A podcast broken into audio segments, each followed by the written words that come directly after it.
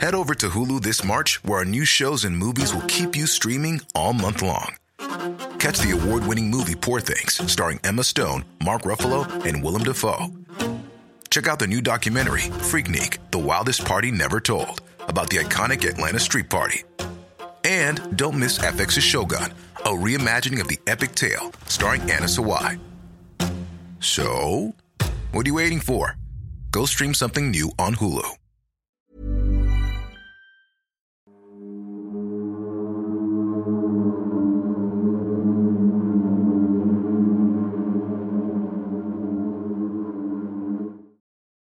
Muy buenas noches, estimados antisuscriptores. Les doy la bienvenida a este espacio lleno de libros, magia e historias de terror, a la cual llamamos el Antipodcast. Yo soy el doctor Miguel Padilla y como siempre es un placer presentarles al equipo completo de trabajo que conforman a este programa, comenzando por Sergio Bocanegra detrás de cámaras, nuestro editor y experto en fotografía, y al más allá de este micrófono, la brillante doctora Cas Otamendi, que Cas, si nos haces favor de iniciar con las invocaciones de esta semana, por favor. Un placer iniciar las invocaciones con Dulce Almazán 144, quien es miembro fantasma. También invoco a Ed Cerna 751, quien es miembro caldero mágico, y nos dice, hola a los tres. Perdón, pero me hizo un poco de gracia cómo la gente esperaba que se pusieran en modo los Warren, yendo a investigar los sucesos paranormales a las casas. Ya nada más falta que Miguel venda cuadros y Cass sea medium.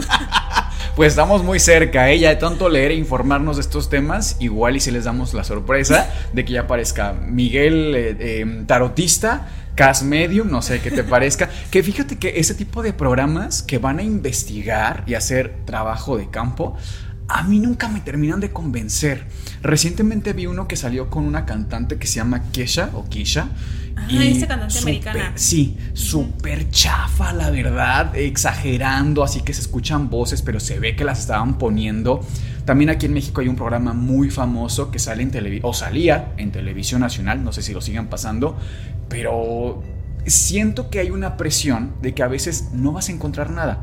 En el 99% de las casos no vas a encontrar nada. O no vas a alcanzar a documentar algo, ¿no? ¿A eso claro. te refieres? O sea, en una sola visita de dos horas no alcanzas a documentar, aunque hubiera actividad paranormal. Entonces, que esos programas se ven obligados a inventarlo. A inventarlo. Sí, es mucha coincidencia que solo se presentan dos horas al lugar y, y justo, siempre encuentran algo. No, es quedarte a veces semanas y semanas y semanas para captar un ruido. ¿no? O sea, sí, siento que ese es un gran problema y obviamente eso involucra un presupuesto gigante, pero bueno, ahí nada más como complemento porque me, ese programa de, de Kisha no lo recomiendo, la verdad, ¿eh? Es, verdaderamente es la anti-recomendación. sí. Seguimos con las invocaciones. Tenemos a XX Unholy Confessions, quien es miembro caldero mágico y nos manda un gran saludo. Muchísimas gracias. Yo quisiera invocar a Andrea Sánchez 3089, que es miembro fantasma, y nos dice: Hola, solo quería decirles que el antipodcast me parece increíble. Empecé a verlos hace menos de una semana y ya he visto muchísimos episodios y no he podido parar de verlos porque simplemente me encantan. Tanto que me hice miembro, son lo máximo. Muchísimas gracias por ser miembro fantasma, querida Andrea. También invoco a Liz Simón Mil, que es miembro fantasma. Y por último a Lian Barcelo, que es miembro calabaza y nos dice, increíble, siempre me sorprenden. Que para quien sea nuevo en el canal y no tenga ni idea de lo que estamos hablando, las membresías se obtienen al hacerte miembro del canal, que uno de los beneficios más novedosos, podría decir yo, es un capítulo que tenemos exclusivo al hacerte miembro del canal que trata de cómo será el fin del mundo o el apocalipsis. Y hablamos desde el origen bíblico, científico, bacteriológico, nuclear. Realmente damos las explicaciones más detalladas de cómo sería el apocalipsis, pero aterrizándolo a un plano muy realista y también abordando la parte bíblica punto a punto. Así que este episodio, como dice Cass, solamente está disponible para los miembros del canal y se los vamos a dejar en el primer comentario de este video. Pero por ahí yo supe, Cass, que alguien de aquí abrió un antiemprendimiento. Ah, les cuento un poquito. Hice mi propio bazar con mi ropita, obviamente es ropita usada que yo he tenido a lo largo del tiempo. La verdad es que está en muy buenas condiciones y también les vamos a dejar el link. Lo van a encontrar en la página de Instagram y lo vamos a dejar fijado aquí para que si alguien quiere un poco de la ropa que ven aquí en el antiguo, lo puedan obtener. Y pues bueno, nosotros somos Sergio, Cas y Miguel y esto es el Antipodcast. Comencemos pues, queridos antisuscriptores, con este compendio. Quienes sean nuevos en el canal y no estén familiarizados con este término, en el Antipodcast hacemos referencia a compendio cuando les relatamos una serie de historias un tanto cortas que quizás por sí solas no podríamos abarcar en un solo episodio. Una característica importante de estas historias es que pueden o no ser terroríficas, pero son muy interesantes y son 100% reales. Pueden ir a verificarlas directamente a las fuentes. Una vez aclarado esto, les quisiera comenzar a contar una historia de un manuscrito que de hecho actualmente se encuentra en el Museo Nacional de Suecia, Estocolmo, expuesto y Cuenta la leyenda que fue escrito nada más y nada menos que por Satanás. A ver, espérame, ¿un escrito? ¿Un libro tal vez? No sé qué sea. ¿Escrito por el demonio? ¿Cómo está eso? Bueno, de hecho no es cualquier libro, se llama el Codex Gigas, que hace referencia a el libro grande, literalmente en proporciones es sumamente grande, de ahí el título. Nos vamos a remontar a lo que actualmente es República Checa, el país, pero en el año entre el 1200 al 1230 después de Cristo. Tenemos este intermedio en el cual se pudo haber creado. No hay un registro eh, preciso, exacto, de la fecha en la cual se creó este gran libro. Es de verdad enorme y pesa muchísimo. Pero, ¿dónde se crea? Bueno, en República Checa había un monasterio de monjes, perdón, benedictinos, es decir, monjes católicos. Ellos estaban ahí y había un monje que era Germán, Hermán, depende ahora sí que el idioma, como lo queramos traducir, pero para fines de este video nos vamos a referir como Germán el recluso. Pero ¿por qué era Germán el recluso este monje? Pues resulta que él ya había hecho sus votos, es decir, era un monje ya ordenado y rompe uno de sus votos. No hay registros como tal de qué fue lo que hizo, qué acción fue lo que lo llevó a romper estos votos, pero él a manera de penitencia, castigo a sí mismo, lo que hizo fue recluirse en una celda. Ya no salía, ya no quería comer, pero era una manera de autocastigo. En determinado punto, el abad del monasterio, que es como la máxima autoridad del monasterio, lo que sería el análogo a la abadesa, pero en masculino, ¿no? Quien está a cargo del monasterio. Correcto, se entera de lo que había hecho Germán, o más bien de por qué se estaba recluyendo, y deciden castigarlo, con un castigo, bueno, ejemplar. Básicamente llegan un día y le dicen a Germán, nos hemos enterado que has roto tus votos y por lo tanto te vamos a hacer un emparedamiento. ¿Con qué ¿A qué me refiero con esto? Literalmente encerraban a las personas un cuadrado, una, un, un, cuarto, pues muy chiquito, les abro de un metro por un metro, dos metros por dos metros, para que ahí fallecieran. Literalmente los encerraban en, pues no era concreto, pero los encerraban para siempre. Como enterrarlos vivos. Como enterrarlos vivos, correcto. Entonces, obviamente sin alimento, sin agua, sin socializar, ahí para siempre. Era un castigo pues muy fuerte y muy común de la época. Fíjate que, perdón que te interrumpa, pero ese castigo en realidad no es original de los católicos, ¿eh? Ese castigo más bien era de los romanos que así castigaban a las vírgenes vestales les encerraban cuando ellas rompían sus votos de vírgenes vestales en una habitación también más grande, pero les ponían una hogaza de pan, eh, aceite de olivo y una copa con agua. Y pues cerraban el cuarto a tabiques eh, y ya nadie las volvía a ver. Era una especie de, pues sí, enterramiento vivo prácticamente. Qué fuerte, pues justamente le dicen eso y a ver, que él se estaba recluyendo y se estaba autocastigando y estaba haciendo esta penitencia, pero no necesariamente quería fallecer, quería perecer. Entonces él les hace una especie de oferta. Les dice, ¿qué tal, Abad, si yo este mismo día y vamos, en 24 horas, yo le entrego un libro tan, tan, tan eh, espectacular que tenga todos los pasajes bíblicos y aparte tenga todo el conocimiento del universo. ¿Cómo te quedas frente a una propuesta así? Sí. Es que debes de estar muy seguro para poder hacer algo de esto o decir algo de esta magnitud. Sí, sí. El abad, pues, en una especie de mofa, le acepta esta oferta. Obviamente él sabía que era imposible. Estamos hablando de literalmente transcribir toda la Biblia a mano en la época. Imagínate, se escribía con tinta. Una cosa increíble. Pues él empieza, le dan literalmente solo una, una pluma, tinta, y empieza a escribir. Pues, ¿cómo te quedas de que una vez que revisaron que en esa habitación, en esa celda, no había absolutamente nadie más, se les seguía recluido, no había ninguna ayuda pues que él pudiera adquirir? Ya eran más o menos las 12 de la noche, ya la mano literalmente la tenía entumida de estar pues transcribiendo la Biblia, imagínate nada más. Que se le ocurre una idea muy fuera de lo común, más para un monje que es nada más y nada menos que hacer un pacto con el diablo.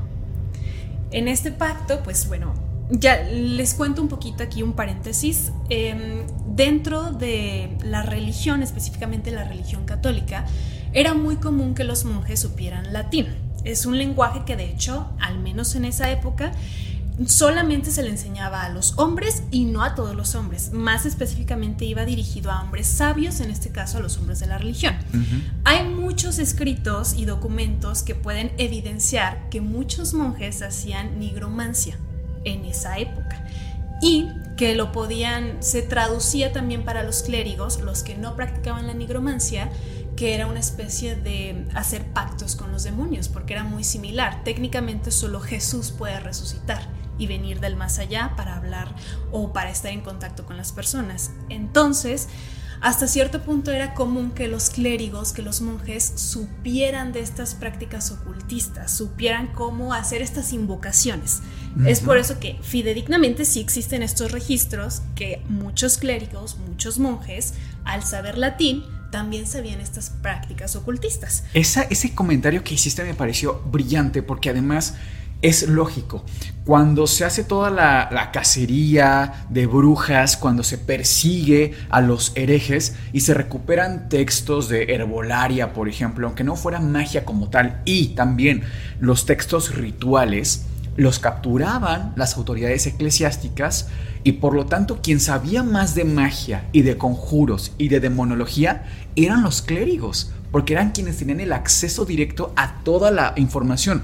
Vamos, para entender esto un poco más, incluso aunque tuviéramos identificada a una bruja como tal, que supiéramos que es bruja de la época y comparáramos su conocimiento en magia con la de un clérigo, el clérigo sabría muchísimo más de magia que la bruja, porque además sería una bruja local, digamos, que tiene acceso a lo inmediato, pero el clérigo tiene prácticamente una biblioteca de magia y hechicería a su disposición. Eso es muy interesante, nunca lo había considerado. Sí, totalmente, o sea, ellos recababan la información y ya había quienes sí decidían usarla, practicarlo y quienes no.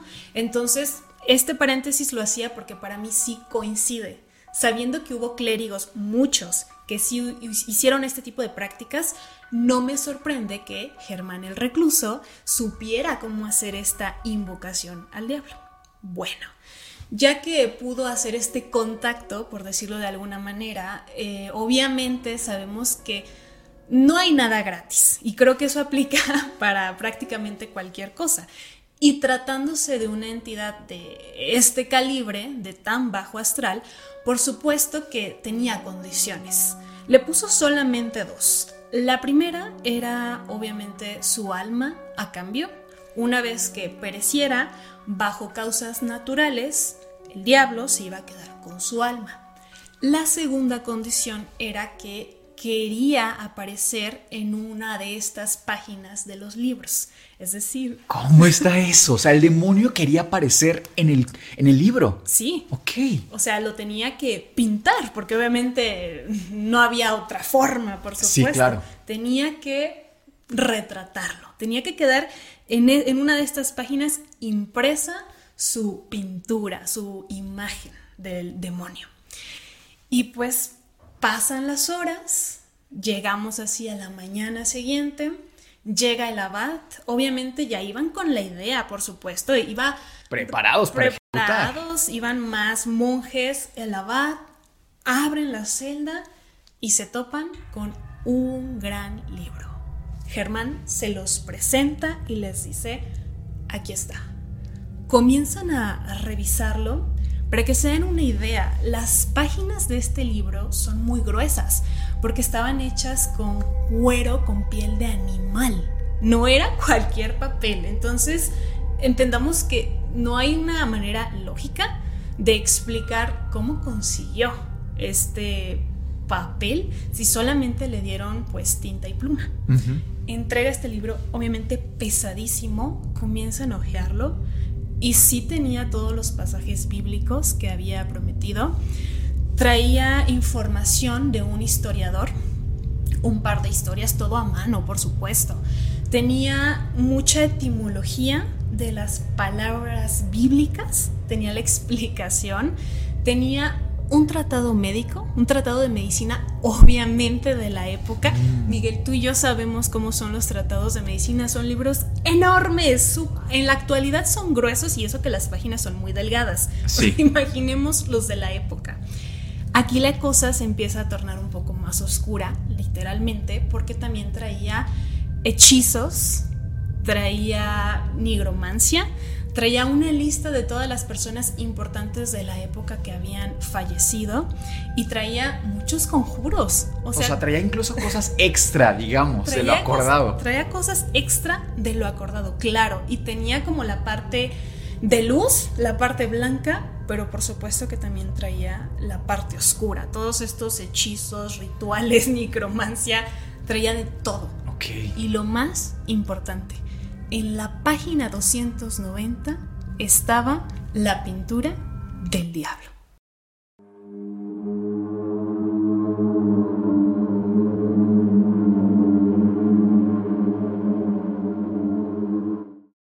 Honestamente, Cass, viendo estas imágenes y las dimensiones que desconozco del libro, me parece imposible que haya un ser humano que logre transcribir esta cantidad de información no en un día, en dos semanas. Es que me resulta increíble.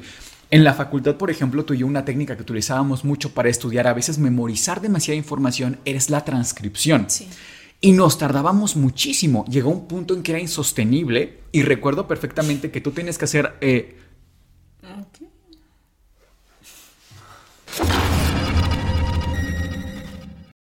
Bueno, disculpen esa pequeña gran interrupción, pero como decía, es imposible realmente lograr esto. Llegó un punto en el que tú tenías que hacer estas transcripciones, yo las de otras materias o áreas de conocimiento y luego las intercambiábamos, porque realmente no es posible.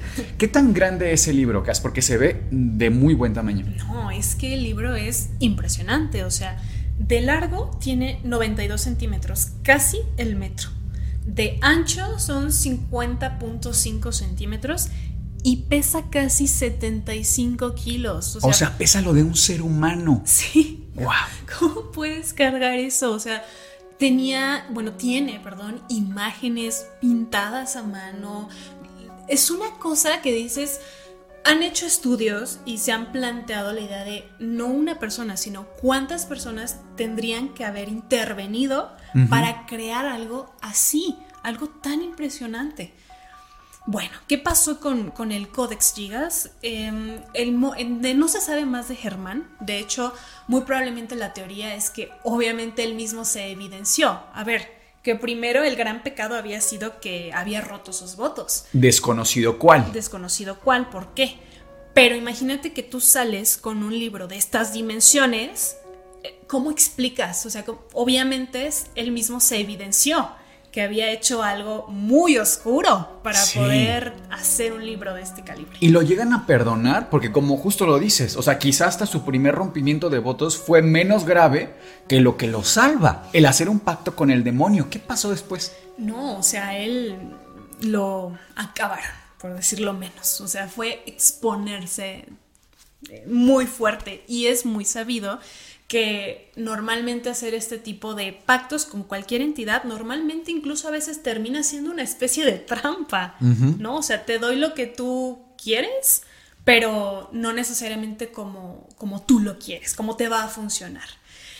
Y bueno, el Códex eh, pasó de monasterio en monasterio porque más o menos esto ocurre entre el 1204 al 1230. Ya casi para llegar al 1300, año 1300, este monasterio empieza a sufrir una decadencia económica. Tenían muchas precariedades y deciden vender muchos artículos. Uno de estos es el Codex Gigas. Lo venden para poder mantener al monasterio y pues pasa así de mano en mano, se va, va adquiriendo este, este mito, ¿no? De que por quién fue escrito, cómo es que fue escrito. Llegamos así más o menos al 1500, 1600 Llegamos a la guerra de los 30 años, que hablamos muchísimo de ella, si no mal recuerdo, en el capítulo de mm, eh, Juana de Arco. Si quieren ir a ver el capítulo, ahí lo encontrarán también. Y más o menos por el 1600, un general sueco que participó en esta guerra de los 30 años se queda con un botín de guerra y entre estos estaba el Codex Gigas. Es por eso que actualmente pertenece a Suecia, está ahí como patrimonio prácticamente. Me imagino que debe ser impresionante verlo físicamente y por lo antiguo que es, lo delicado que es, solamente ha salido del país en dos ocasiones. Ok, que fíjate que no sé, aquí también la pregunta es qué tan interesante o qué descubrimientos se podrían hacer si se analiza como por ejemplo se analiza el manto de la Virgen del Tepeyac, ¿no? Por ejemplo, que de pronto hay mucha leyenda urbana de que se ha encontrado, que si los ojos, que si etcétera, que el material no es de este mundo, pero no ha habido, por lo menos yo nunca he encontrado un artículo de corte científico en donde se muestren evidencias fehacientes de que, por ejemplo, el material del manto sí tenga características no humanas creo que es una muy buena oportunidad porque ahora sería como la contraparte. Ya estudiamos esta imagen santificada, bendita de la Virgen. Ahora, ¿qué tal un libro escrito por Satanás? O sea, no sé, a mí me resultaría por lo menos interesante, ¿no? Sí, el, gran problema es que muy similar a lo que sucede con este famoso penacho que muchos mexicanos hemos peleado, que está, no me acuerdo si está en Austria, que no se mm. puede ya tocar literalmente porque se puede destruir. Muchas veces ese es el problema para hacer estas investigaciones que por supuesto resultan muy interesantes. Te refieres al penacho de Moctezuma, que está que nos pertenece y se lo llevaron allá, ok. Perdón, sí, como que me perdí ahí. Sí, no se puede trasladar, ya ni, digamos de país a país, sino muchas veces en el mismo lugar para hacer estas investigaciones de tan viejos que son, se destruirían. Entonces, aquí sí hay que valorar esa parte, ¿no? Si vale la pena hacer la investigación y perderlo, digo, depende que a mí también me gustaría saber si existe algún tipo de documento infernal. Y digo, sé que en la mayoría de los casos no se maneja así este tipo de tratos demoníacos, pero si recuerdan, por ejemplo, en el episodio de las monjas eh, endemoniadas, hablábamos de que esto ocurrió en Ludón y que sí se encontró el supuesto documento donde lo firma el padre Condier, que firma el mismísimo demonio. Entonces, aquí se encontró algo similar o dentro del libro venía ¿Algo sabemos de, algo por el estilo? No hay eh, un registro que, justo como en ese episodio de las monjas, donde firmaba con su puño y letra y su nombre prácticamente, no, no, no, no se encontró ningún registro de este tipo. Más bien aquí, cómo se forma o cómo llegan a esta conclusión de que fue un pacto con el demonio, es la forma tan imprevista en la cual realiza esta gran obra, porque eso es lo que es, es una gran obra. Muchas veces pienso yo que más que sea un contrato tal cual como de compra-venta, de que compras un terreno, por ejemplo, es más bien estos pactos pueden ser como un acto ritual, un acto de fe, un acto de energías, de intercambio de energía, no necesariamente vas a imprimir unas hojas y firmar algo. Si no, se te parece el diablo a todo color, físicamente, Y pienso que lo mismo aplica para la parte más positiva, la parte de luz, digamos, si quieres ver a un ángel o cuando le pedimos con, con esta fervientemente a un santo que nos cumpla un favor, una petición, no es como tal que se aparezcan físicamente. En muy pocos casos quizás sí, pero más bien es esta fe tan, tan, ferviente, tan fuerte, la cual lleva a cabo el ritual. Pues hablando de actos de fe y de santos que no se aparecen para salvarnos de alguna catástrofe, me gustaría mostrarte para la siguiente historia una pintura muy interesante, Cas. Esta pintura fue hecha por un pintor de nombre mm, de Países Bajos, se llama Jos Ferrand. Y este hombre, que vivió prácticamente en los últimos años de los 1400, pintaba muy bien y dentro de sus pinturas, él en 1499, un año antes de que empezara el Cinquecento italiano, pinta esta obra que se las voy a presentar como por capas. En el primer nivel, como puedes apreciar, tenemos a un hombre pues realmente en una posición de duelo, de dolor, de desesperanza. Si vemos su rostro, eso nos refleja. Y vemos tres cuerpos de, primer plano, porque atrás se alcanzan a, presenciar más, que están envueltos en telas blancas. Son cadáveres. Encontramos un poco más a la derecha, si nos vamos desplazando, a los clérigos. Los clérigos que están ahí como el único refugio frente a esta enorme tempestad. Más en la parte superior me llama mucho la atención, si se fijan aquí hay dos criaturas, una en telas blancas, muy angelical, que está enfrentándose a una criatura de colores oscuros bastante infernal. Y que tiene algo en las manos. Tiene un arma, exactamente, están en plena batalla. Es un ángel luchando eh, duramente contra un demonio, simbolizando para mí la lucha justo entre los valores del bien y el pecado y la vicisitud del mal. Más en la parte superior llega el punto que estoy conectando con tu historia previa. Tenemos, si nos puedes aquí describir, Cas, a una criatura interesante, ¿no la encuentras? Sí, parece, bueno, es un humano, quiero pensar que está en cuclillas y tiene como tiene puntas de flecha, exactamente. todo su cuerpo. Exactamente, bueno, se trata de San Sebastián, que como bien dice Cass, está rezando, está pidiéndole a otra figura bastante más grande si comparamos en tamaño, y esta figura más grande, pues es la representación divina de Jesucristo. Si se fijan, esta posición de que le esté rezando es porque eh, esta vamos a llamarle figura humanoide, resulta ser San Sebastián. Es un mártir. ¿Cómo sabemos que es un mártir y que es San Sebastián? Pues número uno, por las flechas, por la posición y porque aparte la pintura literalmente se llama San Sebastián intercediendo eh, frente al azote de la plaga. Fíjense aquí que entonces tenemos a Jesucristo y por eso digo que es Jesucristo y no Dios Padre, porque usualmente en las pinturas de la época Dios Padre era más canoso, de una barba más prominente, se, le veía como un señor mayor. Esta pintura que a mí me parece eh, exquisita es una pintura eh, óleo sobre tabla, insisto, de 1499 y está situada en las calles francesas. Me gustaría conectar esta historia con esto que les comento para que hiciéramos un ejercicio de imaginación. Imagínense que están en casa viendo el programa y de pronto sienten un dolor en la garganta. Sienten que les molesta como un carraspeo, pero además a los pocos minutos empiezan a sentirse distraídos, como que no pueden prestar atención a nada de lo que pasa a su alrededor. Con el paso de las horas, no días, de las horas, notan que al tocarse la garganta tienen los ganglios muy inflamados, ya incluso se ven bajo la piel. Uno de ellos está incluso a punto de explotar y reventar la piel. Y se fijan que estos mismos ganglios empiezan a aparecer en las axilas, en las ingles. Son muy dolorosos. Toda la piel de su cuerpo empieza a ponerse morada los dedos negros.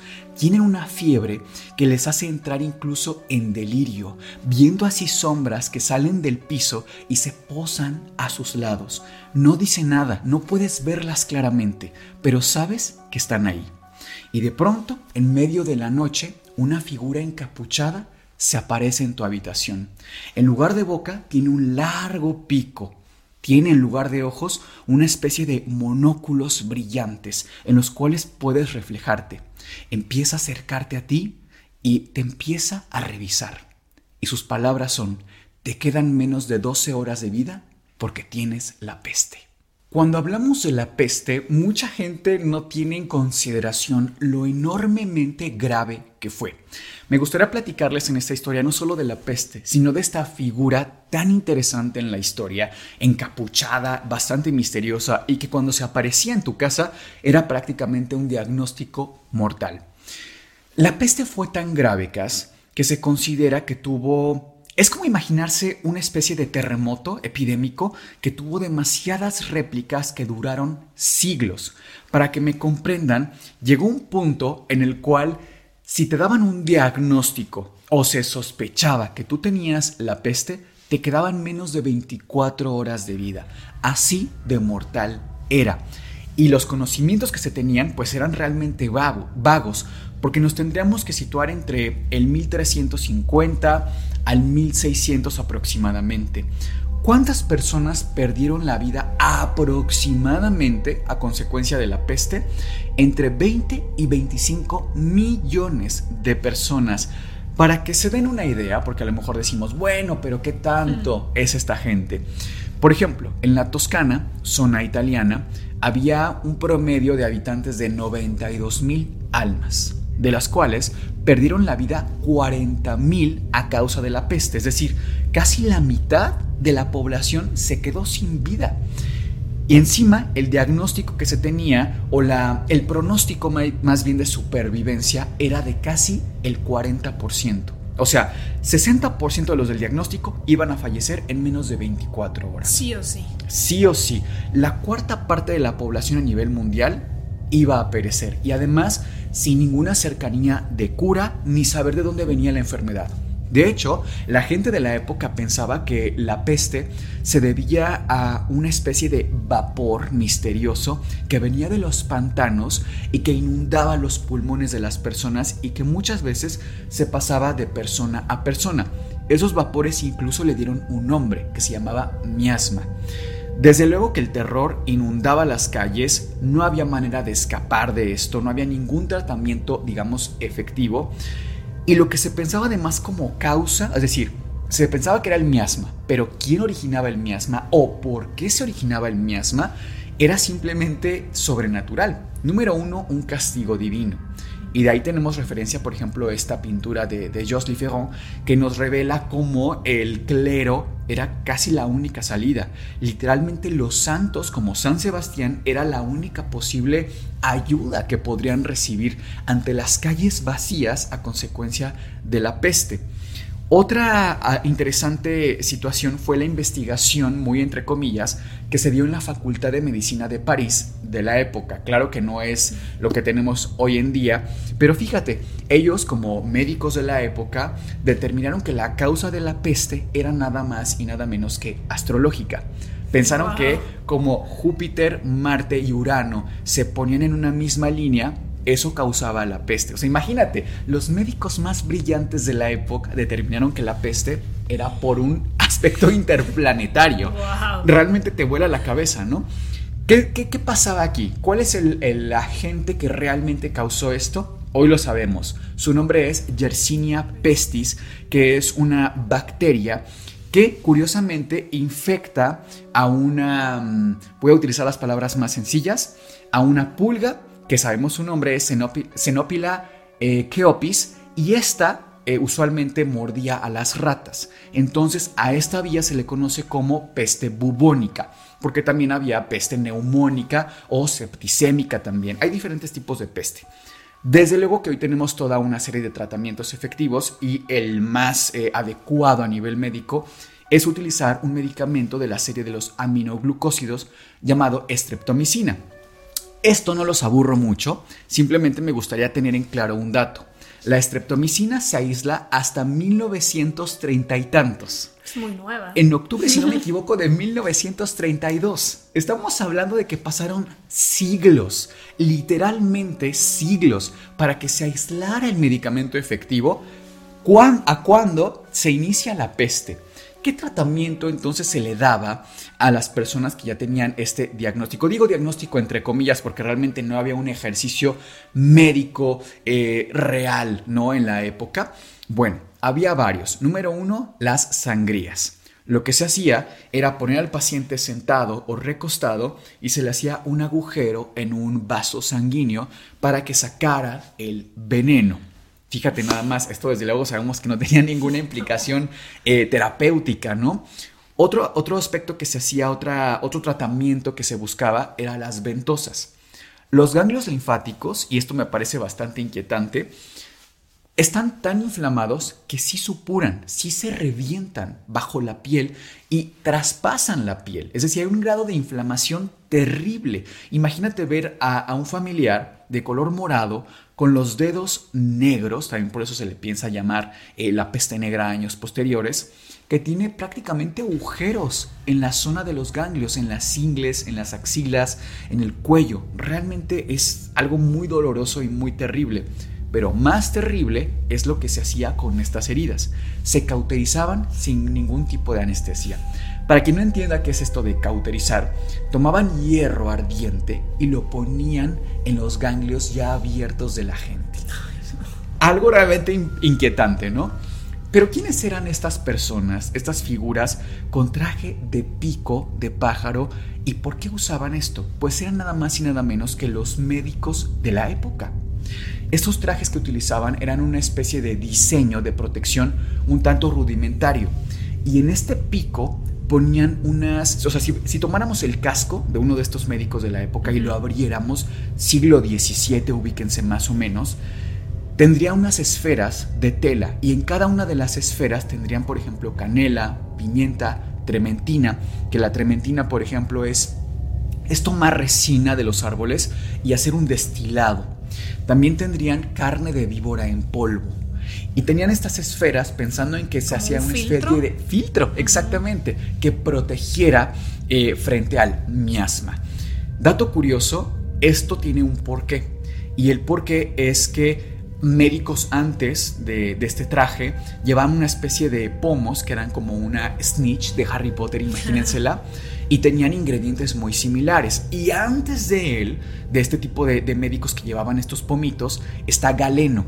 Galeno es prácticamente el padre de la medicina y él hace este tratamiento. O sea, imagínate, del siglo II hasta el 1600 se, se, seguía utilizando este mismo tratamiento. Realmente el avance médico que se tuvo en la época, sumamente pobre, ¿no?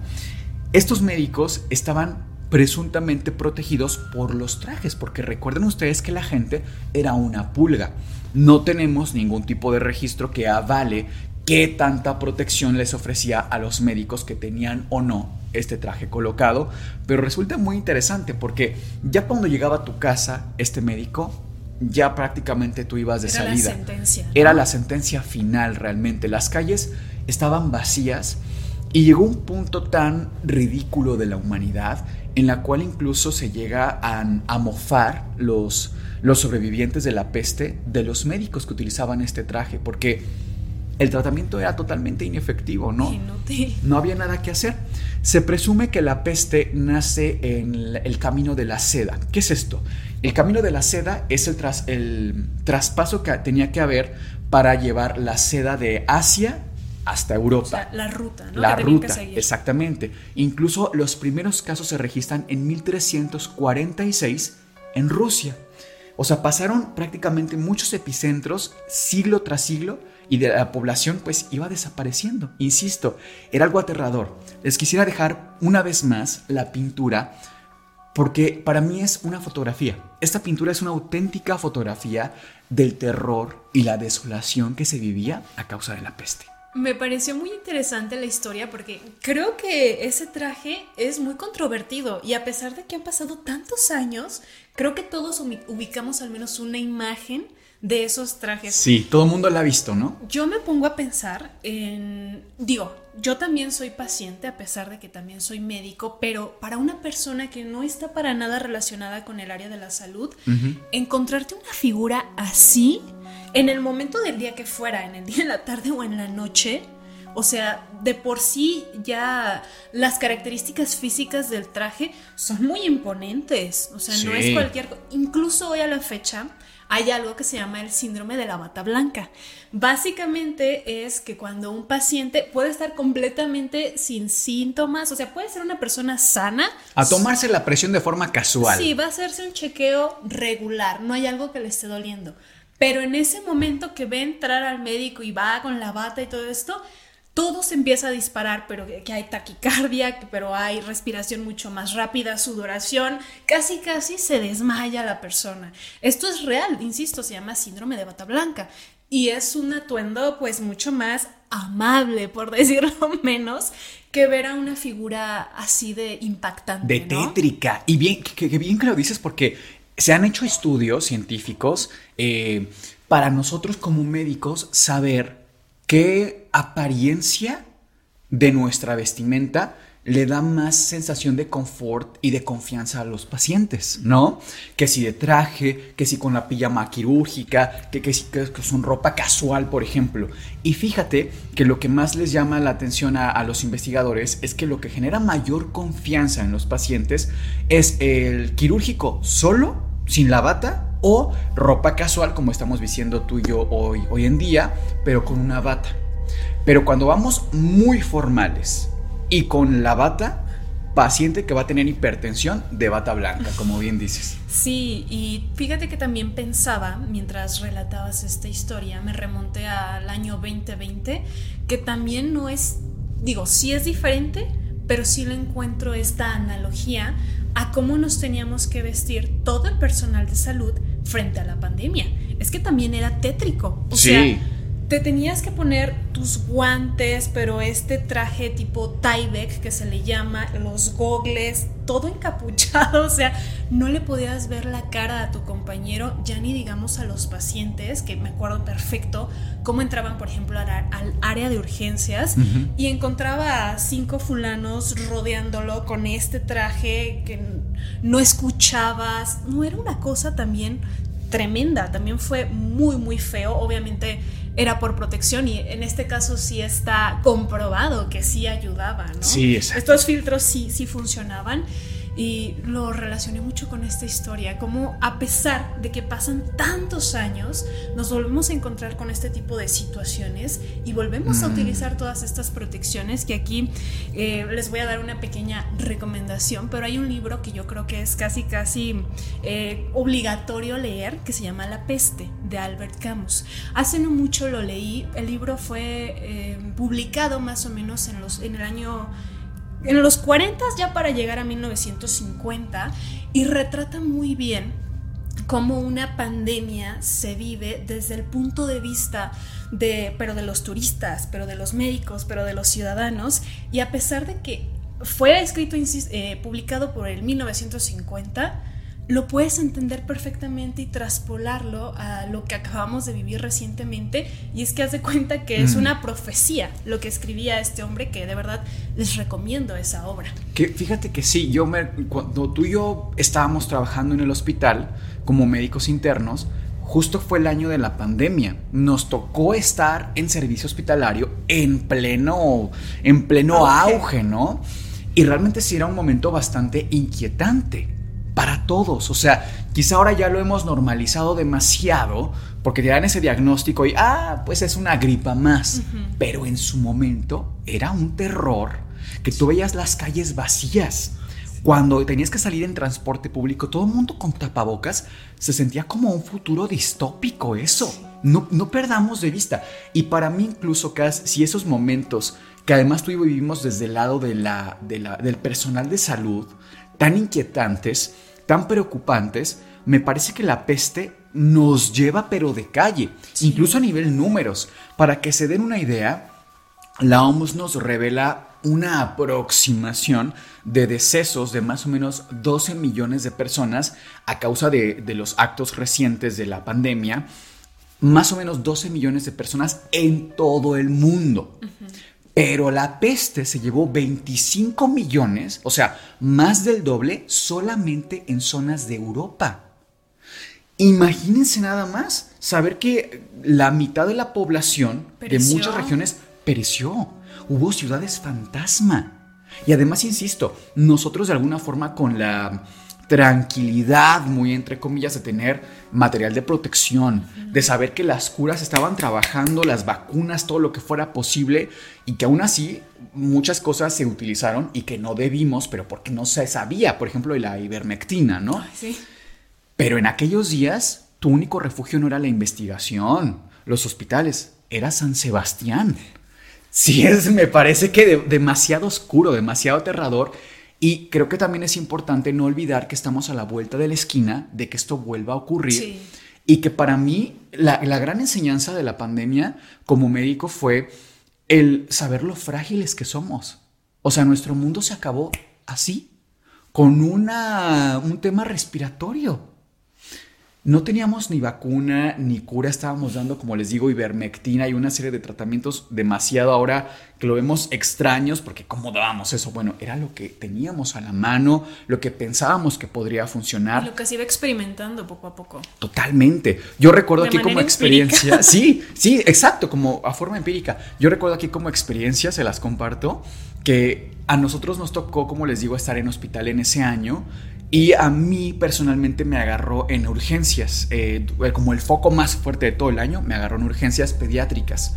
Entonces de repente en los hospitales públicos avisaban, atención, código X en urgencias pediátricas, atención, código X en urgencias pediátricas. Yo decía, bueno, ¿dónde está el código X? Código X significa paciente sospechoso de ese diagnóstico, que no lo decimos mucho ahora mismo para que no nos quiten el video porque saben que es un tema delicado aparentemente, pero pues resulta que yo estaba con el código ah, X sin protección, te tosían en la cara y realmente llegabas a casa a bañarte afuera de tu casa y muchas veces también enfrentarte al, al terror de la gente en las calles porque te aventaban cloro. No, en Europa se les aplaudía al personal de salud. Pero en Latinoamérica. Se les aventaba cloro, si bien les iba, no por el miedo que había. Creo que a veces no dimensionamos y se nos olvida muy fácil que, que teníamos tanto miedo de perder papás, mamás, abuelitos con diabetes, con X comorbilidades a causa de esto, entonces traspolémoslo a una zona pues prácticamente medieval. ¿Qué recursos tenían en la época? Me parece muy oscuro. Y hablando de épocas oscuras en la humanidad, nos vamos a pasar a una fecha muy importante que es el 11 de marzo de 2011. Quienes no lo sepan, en esta fecha ocurrió un tsunami muy fuerte en Japón. Un tsunami hay que entender que es un evento sumamente fuerte porque primero normalmente tienen un terremoto que muy probablemente eh, personas de nuestra audiencia hayan ya vivido algún eh, sismo, terremoto, pero después de esto que ya es sumamente aterrador, llega un tsunami literalmente a acabar con todo. Entonces, esto, insisto, es un suceso real. Y una vez que sucede, bueno, toda la catástrofe, la inundación, para que se den una idea, fueron más o menos 15.000 fallecimientos entre muchas otras personas desaparecidas. Gente que perdió absolutamente todo, perdieron familias completas. Horroroso, de verdad. Solamente de imaginarlo y de ponerme en su lugar se me ponen los pelos de punta. De, horrible.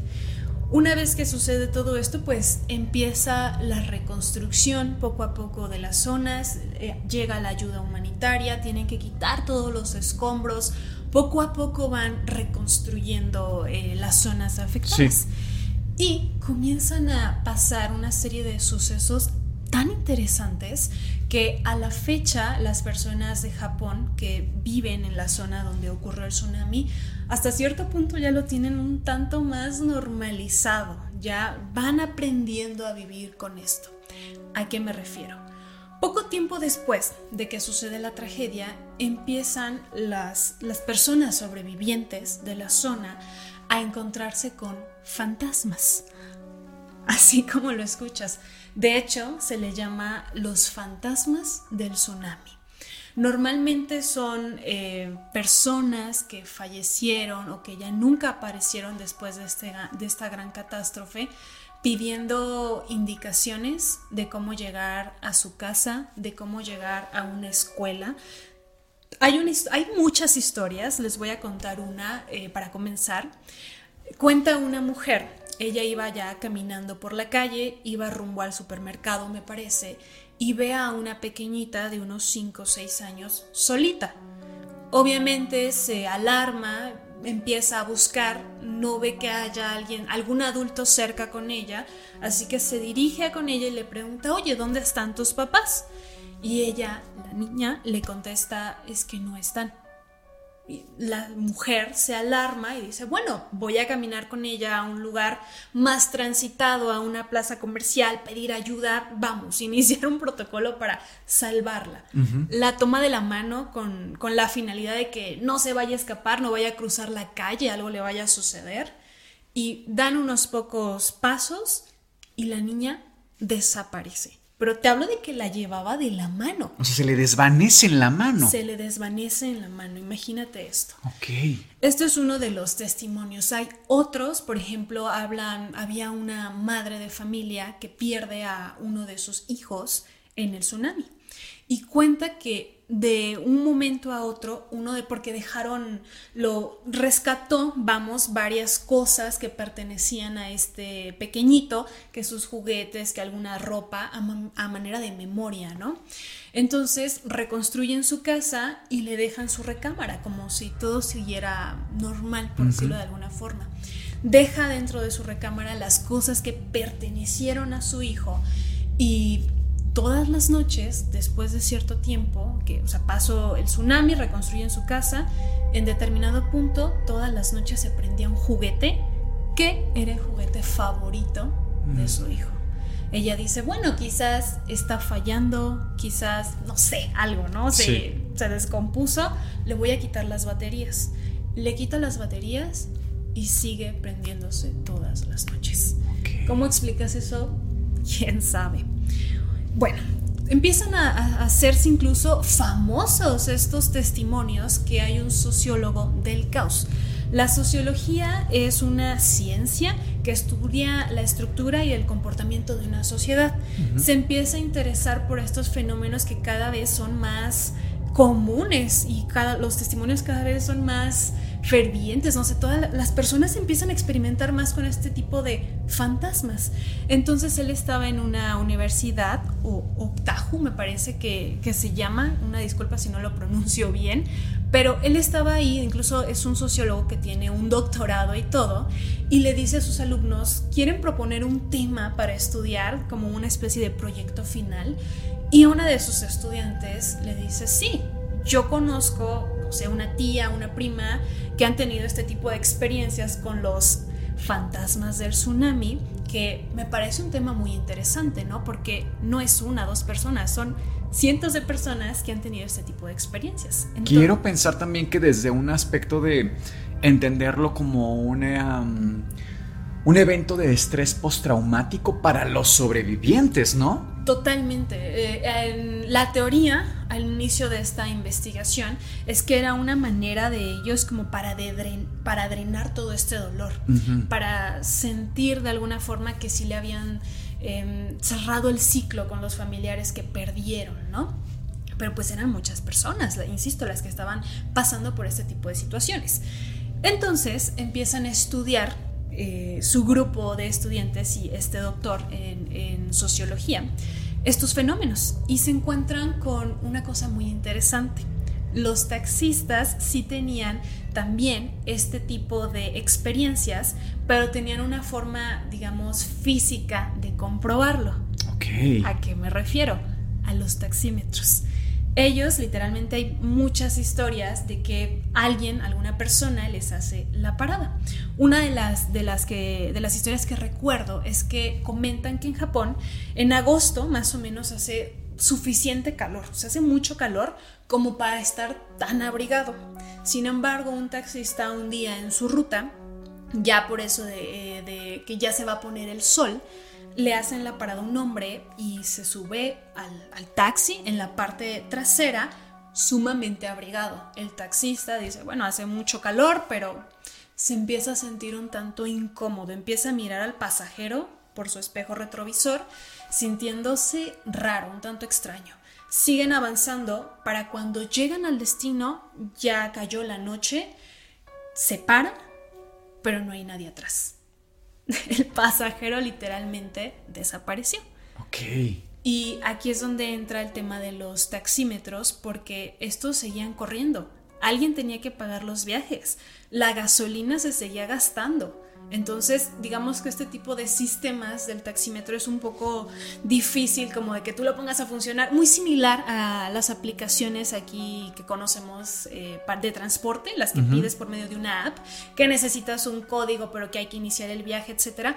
Con los taxímetros es una cosa muy similar. ¿Cómo, cómo hacían esta artimaña? Y aparte, ¿para qué lo harían? Si al final estaban perdiendo dinero, ¿no? Imagínate, estaban invirtiendo en gasolina con pasajeros que no existían. Claro. Entonces había muchos otros taxistas que igual, o sea, o hacían la parada, alguien se subía o de la nada aparecían estas personas, estos fantasmas en sus, en sus asientos traseros. Y fíjate lo que, lo que ellos hacen, digo, la población en general en Japón tiene una ideología, tiene creencias distintas. Y estos taxistas decían que iban a seguir pagando los viajes, que era una manera de ayudarles a todas estas personas que fallecieron de una manera tan trágica, tan premeditada, tan espontánea, a encontrar el camino, a encontrar la luz. Entonces, si hacía falta seguir eh, haciendo estos viajes, ellos iban a estar poniendo el dinero de la gasolina y no tenían ningún problema, con tal de hacerlo que descansaran en paz. Que descansaran en paz. De hecho, tengo un video que te voy a mostrar de justamente un taxista en Japón que perfectamente se ve cómo lleva a una pasajera en el asiento de atrás. Eh, la persona del taxi, el taxista, se le cubre su cara por temas de seguridad, ¿no? De privacidad, pero vemos cómo esta pasajera aparece y desaparece constantemente. Es una cosa realmente impresionante.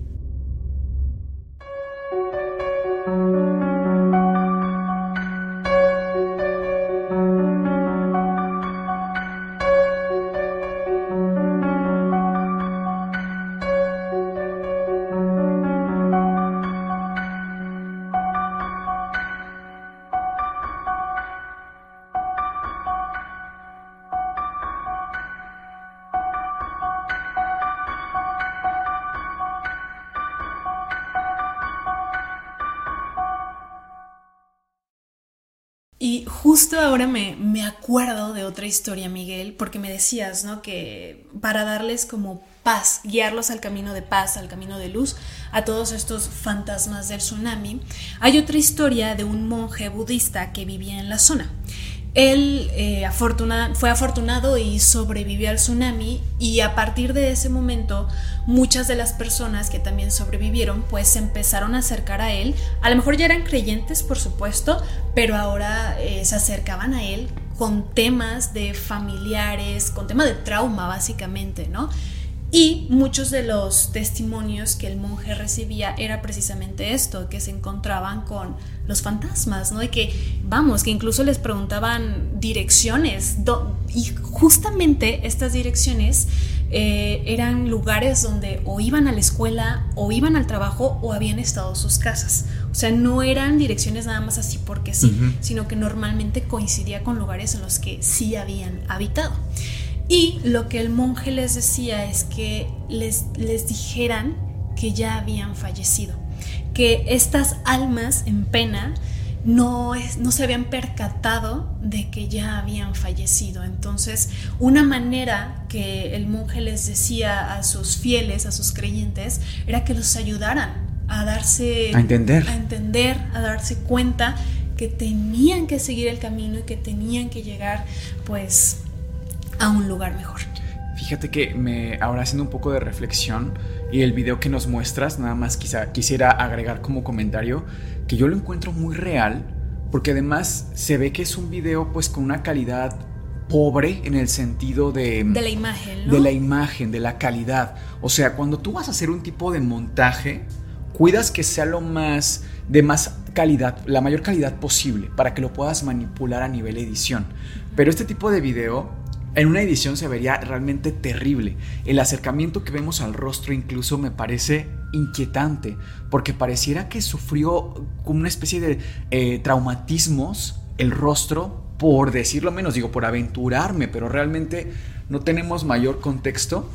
Y me parece muy triste que no se dé cuenta o no nos vayamos a dar cuenta cuando ya no estemos en este mundo, ¿no? Pero bueno, queridos antisuscriptores, como siempre ustedes tienen la última palabra. Para nosotros es un placer leerlos en comentarios. Por favor, no se olviden de darle like a este video y suscribirse, que eso ayuda muchísimo al canal. Nosotros somos Sergio, Cas y Miguel y esto fue el Anti Podcast. Les deseamos dulces, pesadillas.